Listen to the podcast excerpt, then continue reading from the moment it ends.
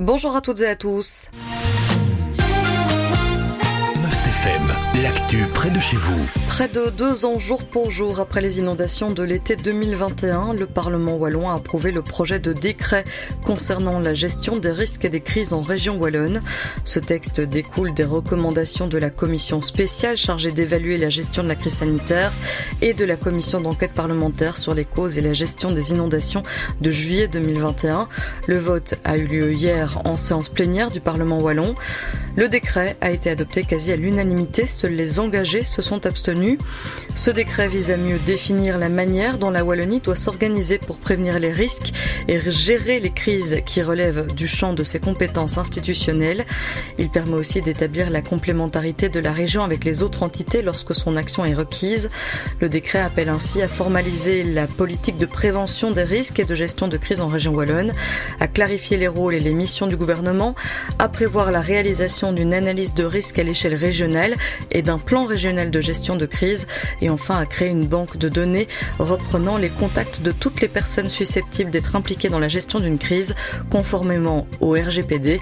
Enfin, ce texte prévoit aussi que le Centre régional de crise de Wallonie soit rebaptisé Cortex pour Centre régional de coordination des risques et de la transmission d'expertise.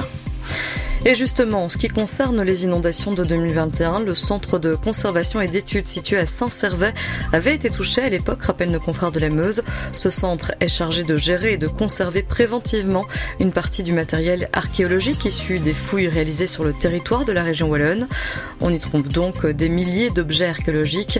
Pour rappel, lors des inondations, l'eau avait gagné les réserves et était montée jusqu'à 1,50 m de hauteur. Les collections prioritaires ont pu être évacuées. Le matériel restant a lui été protégé au maximum, rappellent nos confrères. Un travail de sauvegarde a ensuite été mis en place après les inondations. Près de 200 bénévoles se sont mobilisés. L'équipe du centre a aussi été agrandie pour assurer ce travail en cours, mais aussi accélérer la cadence des opérations. L'heure est maintenant au bilan, indiquent nos confrères de la Meuse. Bilan réalisé par l'agence Wallonne du patrimoine. Près de 80% du patrimoine a pu être sauvé. Il faudra par contre encore quelques mois de travail pour tirer des conclusions générales indiquent nos confrères. Enfin, plus de 1100 places de parking de covoiturage supplémentaires vont voir le jour en Wallonie. Objectif encourager cette pratique et réduire le nombre de voitures sur les routes, indiquent les autorités régionales. Actuellement, 6 parkings sont prévus dans le cadre du plan de relance wallon. 5 nouveaux parkings s'y ajoutent, il y en aura donc 11 au total. Cela va augmenter le nombre de places de parking disponibles de 30%. Il y aura au total 4781 places disponibles sur le territoire wallon. Il est aussi prévu de rénover des panneaux à messages variables sur les autoroutes pour un budget de plus de 10 millions d'euros. Ce budget sera attribué à la Sofico. Et puis au sud de la province de Luxembourg, l'ASBL Autostop Solidaire va bénéficier d'un financement de 162 000 euros. Ce montant financera un projet pilote en faveur de l'autostop et du covoiturage dans 12 communes de la province de Luxembourg. Voilà qui termine ce point sur l'actualité en province de Namur et de Luxembourg. Je vous souhaite de passer un excellent début de journée à l'écoute de Must FM. L'info proche de chez vous, aussi sur mustfm.be.